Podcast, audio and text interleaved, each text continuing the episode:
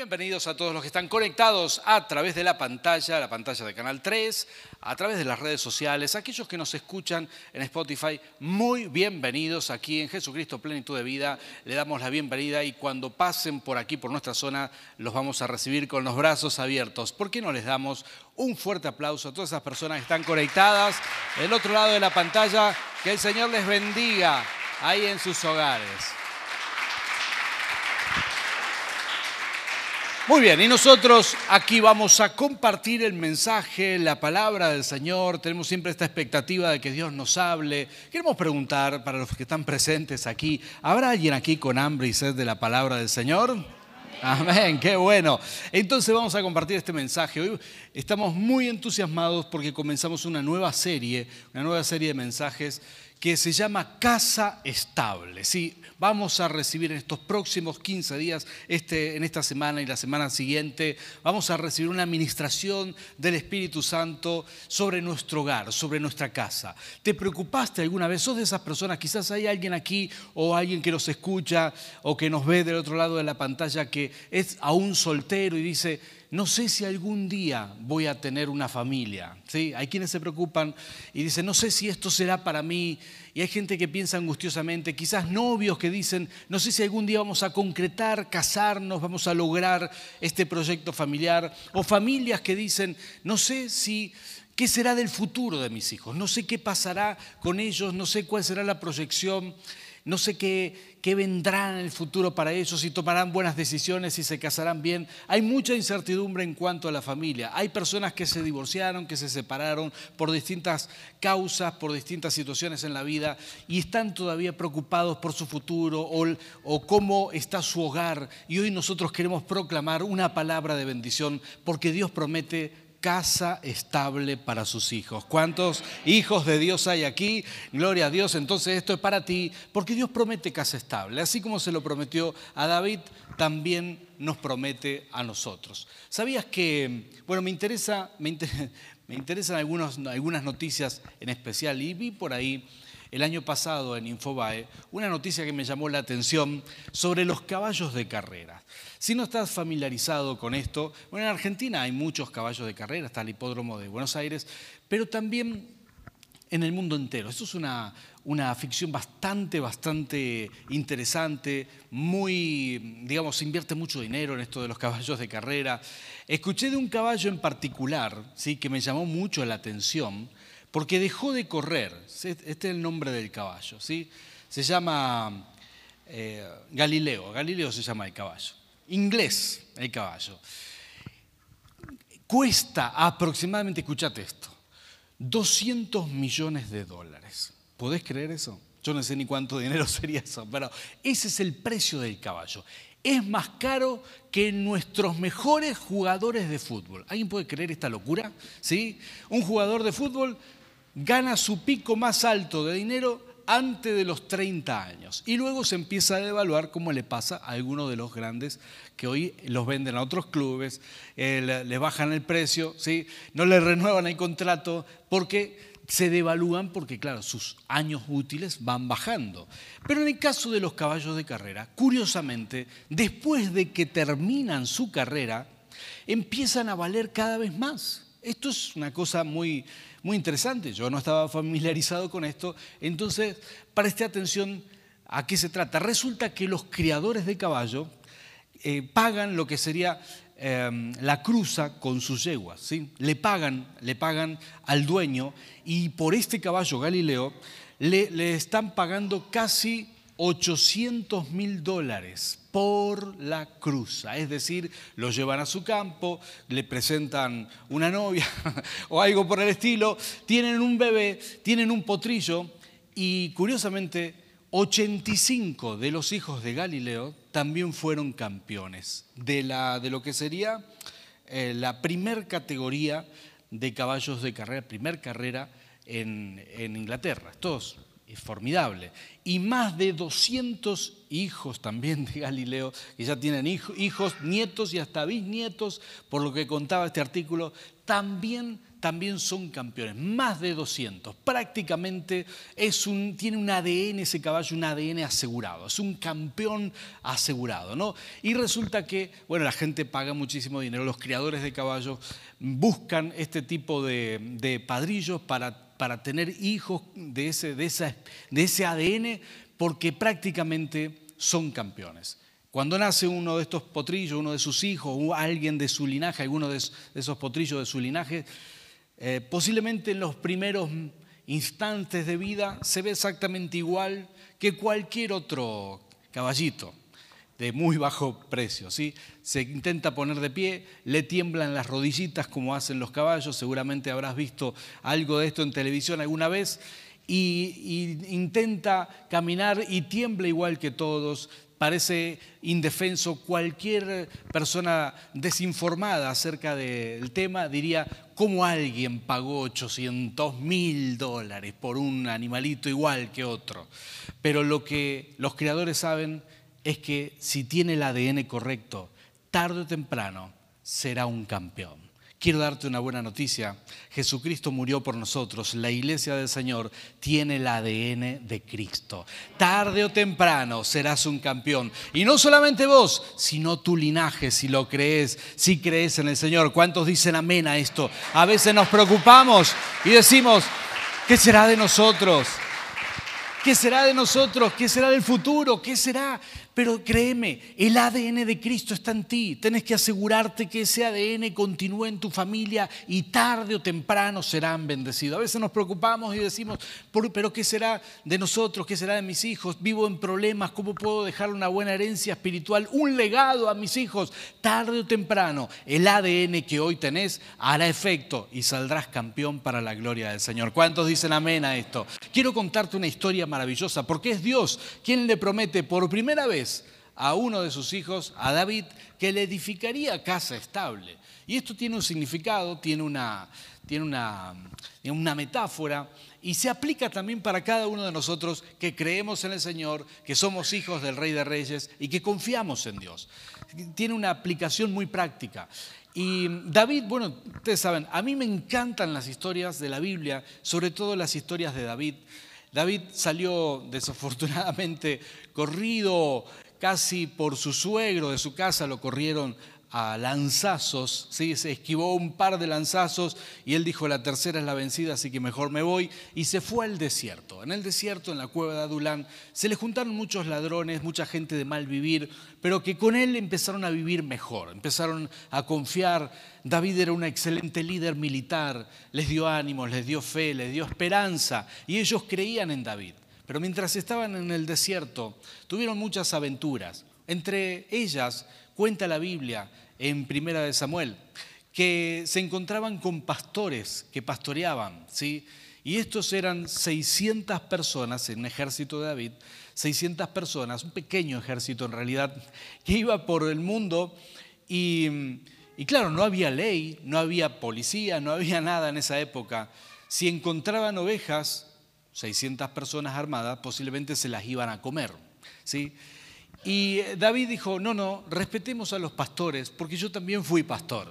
De joven fui pastor de ovejas, así que vamos a cuidar a los pastores. Y los pastores de esa región podían estar seguros con el ejército de David. De hecho, la Biblia dice que ellos eran como un muro, como una protección para, para esos pastores que pastoreaban sus ovejas. Y había ahí uno que era el dueño de todas esas ovejas, que mandaba a los pastores a pastorear, que se llamaba Naval. Naval era una persona que era el propietario de todo esto. Los pastores, en agradecimiento al ejército, en alguna oportunidad le habrán dicho, díganle a David que, que en el tiempo, en el tiempo de, sería en el tiempo de la esquila, donde se le quita la lana a las ovejas, donde se hace esa fiesta, para que nosotros podamos entender acá en Mendoza, sería como el tiempo de la vendimia para ellos, ¿sí? el tiempo donde se hace una celebración, donde se hace una fiesta, donde se esquilan las ovejas, donde se saca la ganancia, ahí ahí son bienvenidos, los vamos a recompensar. Estoy seguro, dijeron los pastores, que nuestro jefe, el dueño de todo, los va a recompensar como tiene que ser. ¿sí? Esto tiene lógica para vos seguramente, porque pagamos bien por, pagamos bien, por bien. ¿sí? Nadie pagaría mal por bien. Si alguien te hace un favor, se lo vas a devolver y con creces, vas a mostrar gratitud y estableces una amistad de esa manera. Eso tiene sentido para vos y para mí, ¿verdad? Ahora, resulta que llegó el día de la temporada donde empezaban a esquilar las ovejas y miles y miles de ovejas se juntaron en un solo lugar, hicieron esa fiesta que hacían todos los años y Naval, el dueño de todo esto, estaba ahí dirigiendo toda esta orquesta. Cuando David se entera, manda algunos de sus soldados y les dice, bueno, vayan, vayan por esa promesa que nos hicieron. Y cuando estos jóvenes llegan a la oficina de Naval, Naval les dice, de ninguna manera, no les vamos a dar nada a ustedes, váyanse de aquí. Y aparte, Naval les dice, ¿quién es ese David que se escapó, ese rebelde que se escapó de su suegro? Y lo manda con eso. Un insulto bastante serio para la época. Eh, creo yo que no es buena idea, no, es buena idea insultar a alguien, humillarlo, y menos si tiene 600 hombres armados, ¿verdad? Entonces, David escuchó esto y dijo, no puedo creerlo, todo lo que hemos hecho, nos hemos desviado del camino para protegerlo, hemos hecho de todo y encima me insulta. David dijo, muchachos, preparen las armas, que vamos a visitarlo. Temperamental, ¿verdad? Así que se fue, se fue David con los 600 hombres totalmente decidido. ¿Viste alguna vez a una persona enojada, enseguecida, que tiene quizás un poco de sed de venganza, pero también cuando se le juntan muchas cosas? Yo me imagino David en el desierto, todo lo que vivió con su suegro, las cosas que tuvo que pasar, escondiéndose de un lugar a otro porque lo querían matar. Y de pronto cuando la última gota rebalsa el vaso, él dijo, se terminó. Con Naval, a Naval lo voy a, liquidar. Entonces se fue con todo su ejército, se fue para visitar ese tal Naval. Cuenta la escritura, cuenta la Biblia, que hay una mujer ahí, una mujer sabia, una mujer inteligente, como esas mujeres que se congregan en Jesucristo plenitud de vida. ¿eh? Una mujer de esas valiente que piensa, que se dio cuenta de lo que estaba pasando, porque los siervos le dijeron. Abigail era la esposa de Nabal. Y Abigail dice, no lo puedo creer. Mi esposo insultó a este guerrero. Seguramente, ella dijo, seguramente se va a venir para acá y nos van a liquidar a todos. Entonces, lo que hizo esta mujer, hizo unos preparativos, preparó unas ovejas al horno, preparó unos panes especiales, hizo de todo y en aquellos, en aquellos días cualquier distancia era tres o cuatro días de camino. Así que ella calculó que tendría que llegar en algunos días y salió un día antes para interceptarlo en el camino. Y cuando estaba a punto de, de, encontrarse con él, se baja del asno, se pone de rodilla y manda a toda la gente que le lleven los regalos para David. Imagínense esa escena. Venía el rey David, 600 hombres a caballos, y pero Abigail se baja del asno, se pone de rodillas, sus criados traen todos los regalos para David y ahí empiezan a entablar una conversación impresionante, una conversación la cual le vamos a sacar el jugo porque vamos a conocer principios espirituales que van a bendecir tu familia. Hay una razón hay una razón por la cual Dios tiene interés en tu casa. Dios quiere bendecir, tu familia. Dios quiere bendecir tus hijos, los hijos de tus hijos y de generación en generación hasta que Él regrese. Hay un plan divino para nosotros como iglesia. Hay un plan divino para tus hijos, para tus nietos, para las personas que aún no nacieron. ¿Cuántos de los que están aquí oran por hijos que no nacieron todavía? ¿Habrá alguien aquí? Dice, Señor, yo bendigo a mis hijos los que aún no tuve, los que aún no tengo, pero que voy a tener algún día. Muy bien, eso es muy buena idea. ¿Cuántos de los que están aquí oran por los nietos que aún no tienen? ¿Sí? Amén. ¿Alguien ora por los bisnietos? Quizás algunos dicen, mis nietos están grandes, en cualquier momento llegan con bisnietos. Esto es muy buena idea, porque Dios tiene un plan, Dios tiene un propósito para cada generación y vos no estás fuera de esto. Dios te ama y tiene un plan para vos también. El Señor tiene planes para con tu familia, para con tu linaje y el Señor te propone regalarte una casa estable. Ahora vamos a ver de qué se trata todo esto. Pero esto dice las escrituras, vamos a leer juntos en Primera de Samuel. Vamos a buscar en las escrituras si me ayudan ahí para poner en pantalla. Em, primera de Samuel, capítulo 25. Voy a leer varios versículos, del 27 en adelante. Dice así, este, imagínense esa escena, la mujer de rodillas, ¿sí? Abigail. Dice la Biblia que era una hermosa mujer era y muy inteligente. Y estaba David a caballo, con todo su ejército enfrente. Ella sola lo frena y David se detiene al verla de rodillas. Dice el versículo 27, acepte usted este regalo que su servidora le ha traído y repártalo entre los criados que lo acompañan. Yo le ruego que perdone el atrevimiento de esta servidora suya. Ciertamente el Señor le dará a usted una dinastía. Por favor, diga conmigo dinastía. ¿sí? Una dinastía que se mantendrá firme y nunca nadie podrá hacerle a usted ningún daño, pues usted pelea las batallas del Señor. Aun si alguien le persigue con la intención de matarlo, su vida estará protegida por el Señor su Dios, mientras que sus enemigos serán lanzados a la destrucción. Así que cuando el Señor le haya hecho todo el bien que le ha prometido y lo haya establecido como jefe de Israel, no tendrá usted que sufrir la pena y el remordimiento de haberse vengado por sí mismo, ni de haber derramado sangre inocente. Acuérdese usted de esta servidora suya cuando el Señor le haya, le haya dado prosperidad. David le, le dijo entonces a Abigail, bendito sea el Señor, Dios de Israel, que te ha enviado hoy a mi encuentro, y bendita seas tú por tu buen juicio, pues me has impedido derramar sangre y vengarme con mis propias manos. Impresionante este texto, impresionante realmente, porque esta mujer de rodillas, ¿eh? como la mujer sirofenicia delante de Jesús, de la misma manera habló, construyó un puente con sus palabras, llegó al corazón de David y le dijo, le dijo todo esto, le dijo, perdona, perdona a Nabal, perdona su necedad, perdona a mi esposo, eh, permite que nuestra casa no sufra la mala decisión de un jefe, ¿no? porque a veces esto es así, los jefes de hogar, el jefe de una empresa, el jefe de una institución toma una mala decisión y todos sufren por eso. Y ella se, pone ahí e intercede delante de David y le, y le pide esto y le dice, perdónelo usted, perdónenos. De hecho, aquí tengo todos estos regalos, le dice Abigail, tómelos por favor y acéptelos. David le dice y añade a esto que hemos leído, le dice, ciertamente mañana a esta hora los hubiera matado a todos, le dice, esta era la intención de David, pero gracias por, por, evitarme hacer esto porque me doy cuenta de una venganza sin, sin sentido. ¿Vieron cuando uno a veces se enoja? ¿Te ha pasado que te cruzaste con algo? ¿Te enojaste, te enojaste? De golpe el enojo se te fue y decís, ¿por qué estaba enojado? ¿Nunca te pasó esto? Bueno, a David parece que sí. Cuando la vio a Abigail, reaccionó y dijo, qué tonto soy, ¿cómo voy a hacer esto? Reaccionó. Una mujer prudente te puede hacer reaccionar muy bien.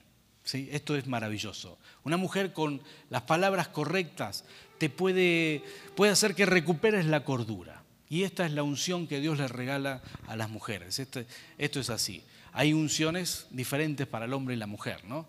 Entre esas es la cordura para hablar, para hacer reaccionar correctamente a los hombres. Y esta mujer hizo eso, se puso de rodillas y David parece que despertó y dijo, ¿qué estoy haciendo acá? Eh, perdón, levantó sus cosas y se fue. Y, se fue de ese lugar y desistió y dijo, no voy a matar a nadie, hoy no va a haber derramamiento de sangre, de hecho nos llevamos los regalos que nos trajo Abigail y se fue. Pero Abigail hizo algo muy interesante, ¿no? Creo yo que la, bueno, la Biblia describe el hogar de Abigail, la casa, la casa de ella, como un verdadero desastre. Naval, su esposo, de hecho su nombre significa insensato, era un desorden en todo. Él estaba embriagándose, borracho, haciendo fiestas, quién sabe qué cosas hacía. Y posiblemente su casa era un terrible desastre. Pero no por eso Abigail dejó de pelear por su hogar. No sé si me explico. Porque muchas veces nos enfocamos en lo negativo de nuestra casa. La razón por la cual no intercedemos correctamente. La razón por la cual no oramos como deberíamos orar no nos ponemos de rodillas delante del Padre por nuestra casa, es porque no tenemos el suficiente amor o por lo menos no tenemos el suficiente respeto por lo que sí tenemos. Hay gente que se enfoca en lo negativo y dice, ¿cómo Dios nos va a bendecir de esta manera? Pastor, mire mi esposo. ¿Cuántas veces hemos escuchado eso, verdad? Mire mi esposo, mire las cosas que hago, mire mi esposa, mire mis hijos, qué desastre. Y yo digo, no digas esto de tus hijos, ¿sí? No podemos, no podemos bendecir lo que apenas toleramos. No, no, no, todo lo contrario, debemos aprender a hablar bendición para ponernos en la brecha, para poder interceder, para poder clavar rodillas, para poder, para poder ponernos de rodillas entre nuestra casa y la destrucción y ponernos en el medio y frenar la destrucción, debemos amar aquello, aunque no sea perfecto, aunque no esté en las mejores condiciones. ¿Saben cuánta gente nos dice, pastor, creo que mi hijo se, droga, pastor, creo que mi hijo tiene este problema, creo que, que, que está metido en líos, creo, ¿sabes? No importa cómo esté tu hijo, no importa cómo esté tu casa, Dios sigue teniendo una promesa. Ponete en la brecha porque Dios hará un milagro y si te pones en la brecha vas a frenar la destrucción.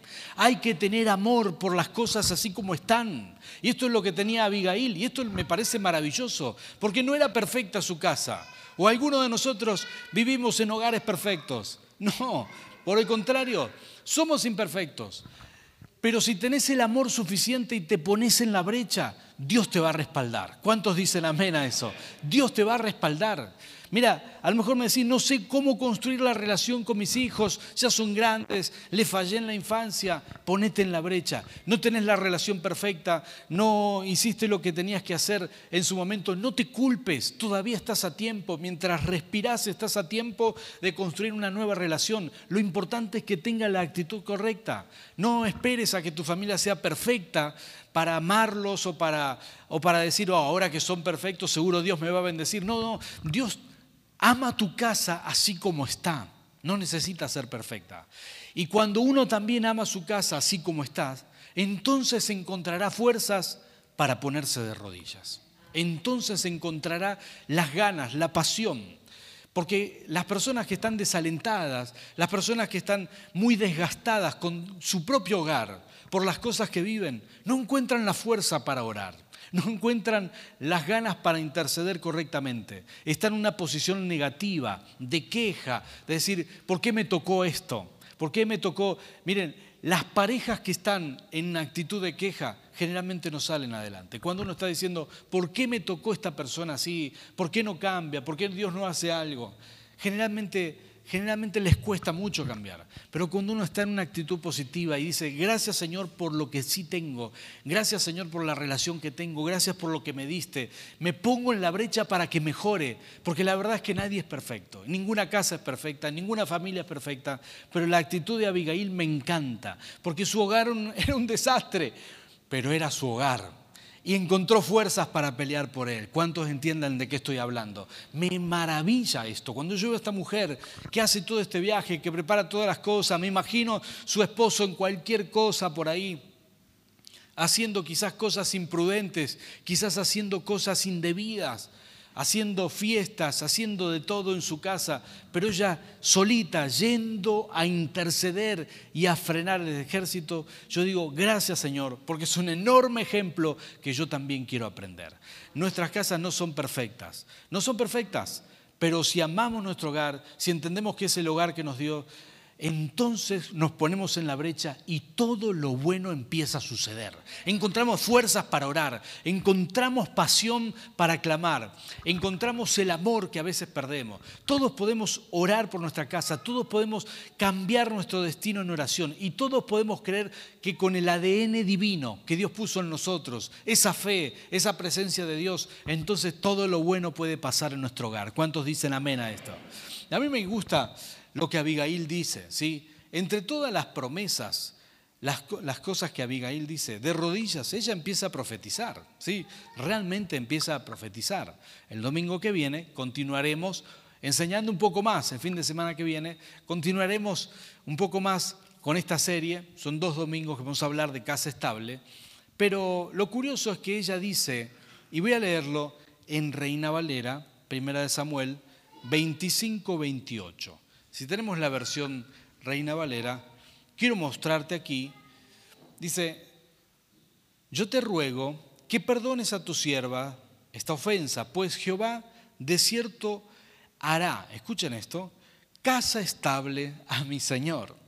Por cuanto mi Señor pelea las batallas de Jehová y el mal no se ha hallado en ti, eh, no se ha hallado en ti en tus días. Primera de Samuel 25, 28. Ella dice estas palabras, curiosamente, mucho más adelante. Lo van a encontrar en Segunda de Samuel 7, 27. Mucho más adelante. Ya David estaba en el trono, ya David había envejecido, habían pasado los años, y el Señor le habla y le dice, David, voy a hacerte, él quería edificarle una casa a Dios, ¿sí? quería construir un templo. Y Dios se acerca, él le habla a través del profeta Natán y le dice, David, voy a hacer algo por ti, voy a darte una casa estable. Dios usa las mismas palabras que Abigail, porque aunque no lo sabía en aquel momento David, aunque David no lo sabía, Abigail de rodillas le estaba profetizando. ¿Y qué significa casa estable? Casa estable significa un hogar con propósito, un hogar con un plan de Dios, un hogar con un plan divino. ¿Sabías que Dios tiene planes para tu familia?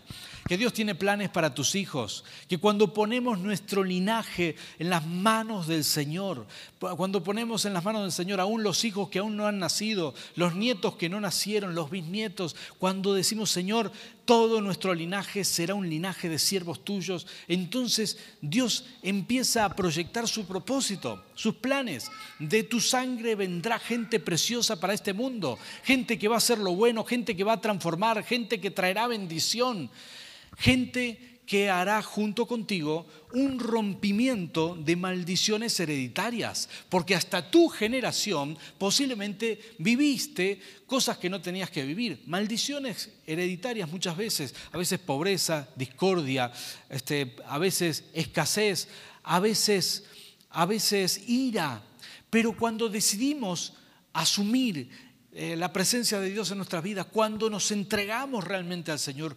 rompemos con un linaje de maldición para iniciar un nuevo linaje. Empezamos a ser linaje santo, linaje escogido, dice la palabra del Señor en Primera de Pedro.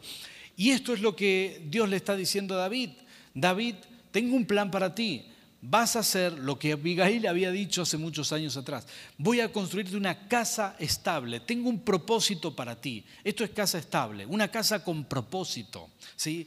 Dios le estaba diciendo en el caso específico de David que nunca iba a faltar un rey que se siente en el trono de Jerusalén. Y no solamente eso, sino que el rey eterno ¿sí? iba a venir de su linaje. Un regalo bastante importante un, regalo que hubiera tenido Saúl, pero él despreció el trono. Y David, David estaba recibiendo esto. David recibía la bendición de casa estable. Casa estable significa una casa con propósito. Casa estable significa que cuando confiamos en el Señor, Dios tiene un plan, Dios hará maravillas con nosotros, Dios está mirando a muchas generaciones por venir. A veces estamos pensando que solamente Dios mira nuestra casa, nuestro hoy, nuestro presente, y no entendemos que estamos de paso por este mundo y que Dios piensa no solamente bendecirte a ti, sino que muchas de las cosas que hará contigo son tan grandes que necesita varias generaciones. Y cuando nos ponemos en las manos del Señor, estas maravillas ocurren. ¿Cuántos dicen amén a esto? ¿Sí? Esto realmente es maravilloso. Me encanta un aspecto, y voy a pedir a Miguel si querés venir a adorar aquí. Me encanta un aspecto de esta palabra. Cuando David escucha esto, y escucha por primera vez, era joven, ¿sí? era furioso, era temperamental, y venía ese día a matar a mucha gente. Pero cuando él escucha estas palabras, hay algo que todos tenemos que imitar de David. Él las cree. Cuando él escucha, Dios te edificará una dinastía firme, una casa estable, él las cree. Y si vos estás escuchando estas palabras, al igual que David, deberías decir, Señor, yo tomo esta palabra, yo la creo. Porque David ese día dijo, eh, Abigail, yo te creo, ¿eh? levantó su ejército y se fue. La única razón por la cual cambió de parecer es porque creyó las palabras de Abigail. Él las, él las creyó, él se las llevó en el corazón.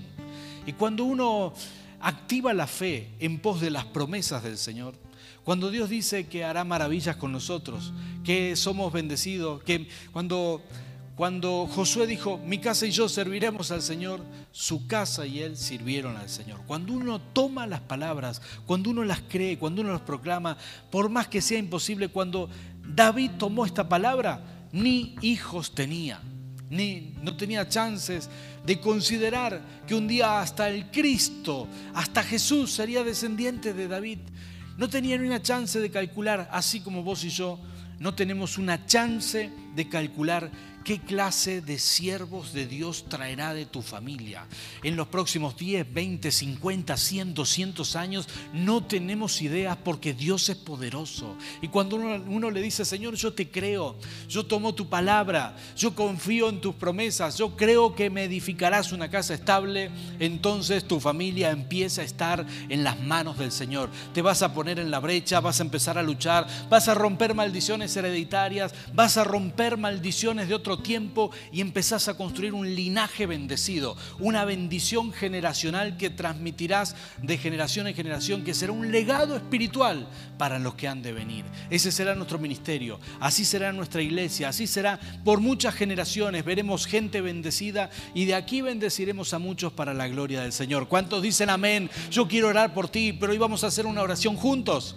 Hoy vamos a clamar y vamos a decir, Señor, consagro mi hogar a ti. Proclamo y creo que me vas a edificar una casa estable. Proclamo y creo que vas a, eh, vas a edificar mi hogar con propósito, que mis hijos caminarán en tu senda, que mis, mis nietos caminarán en tus propósitos, que mis bisnietos cumplirán tus planes, porque tú lo prometiste. ¿Cuántos dicen amén a esto? Ponte de pie, vamos a orar juntos, vamos a clamar al Señor. Su presencia está aquí. Todos aquellos que nos ven, nos escuchan a través de internet, que puedan recibir esta palabra, puedan recibir esta oración y esta bendición, y también puedan cerrar sus ojos conmigo en este momento. Padre Santo, Señor, aquí estamos delante de tu presencia, con el corazón abierto, Señor. Yo sé que este es un tema sensible y sé que hay gente que escucha este mensaje, esta palabra Quizás personas conectadas ahí de nuestra ciudad a través del canal o alguien por ahí escuchando algún día, en algún momento, en algún lugar, escuchando este mensaje, Señor. Que tu presencia caiga con poder en este instante, Señor. Como lo estás haciendo aquí, también ahí, diferido, quizás cualquier día, escuchando este mensaje en Spotify. Señor, bendice nuestro linaje. Hoy creemos, hoy asumimos con fe que tienes un plan, no solamente para nuestra vida, sino para nuestros hijos, para nuestros nietos. Señor, soltamos toda preocupación, consagramos nuestra casa a ti, decilo conmigo, consagro mi casa a ti. Hoy creo que tengo tu ADN y que no solamente yo, sino mi familia y yo te serviremos a ti. Me declaro más que vencedor porque tengo tu ADN en el nombre de Jesús. Señor, sé perfectamente que tienes un plan para mí y para mi familia. Así que consagro mi casa, decíselo con tus palabras, consagro mi casa, consagro no solamente mi vida, sino mis hijos, mi familia, los que han de venir Espíritu Santo, te pido que los bendigas en el nombre de Jesús. Señor, hago esta oración por todas las personas que quizás, al igual que David, ni siquiera tienen hijos todavía. Al igual que David, quizás aún son solteros, pero con fe están consagrando su linaje. Aquellas personas, bendigo Señor en tu nombre, aquellas personas que quizás están de novio están de novios y, ven casi como un imposible concretar un casamiento y edificar una familia. Padre, hoy creemos en tu palabra. Tú nos edificas casa estable. Gracias, papá. Señor, bendigo Bendigo a aquellas personas que están en relación de matrimonio, de pareja, que están criando a sus hijos, que están proyectando juntos, pero que están sufriendo, que quizás están con cierta inestabilidad.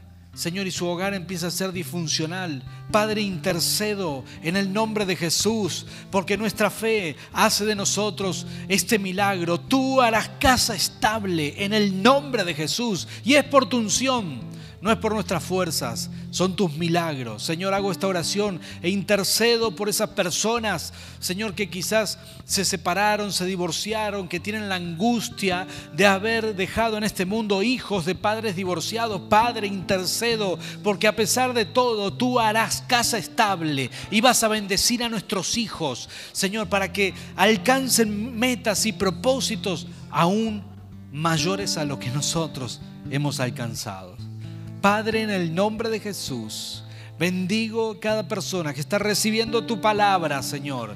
Señor, sé que son temas sensibles, por eso con el corazón y con mucha fe nosotros creemos en ti, porque de, ahora en adelante asumimos un compromiso, así como Abigail, vamos a doblar rodillas, vamos a amar la casa que nos diste. Y vamos a comenzar a interceder en el nombre de Jesús, porque viene tiempo de bendición, tiempo de superación, tiempo de prosperidad, tiempo, Señor, para algunas personas que lo necesitan, tiempo en donde nuestros hijos salen adicciones, tiempo donde nuestros hijos salen de tentaciones. Padre, en el nombre de Jesús, gracias Rey, recibimos tu palabra con gozo y alegría. Amén y amén.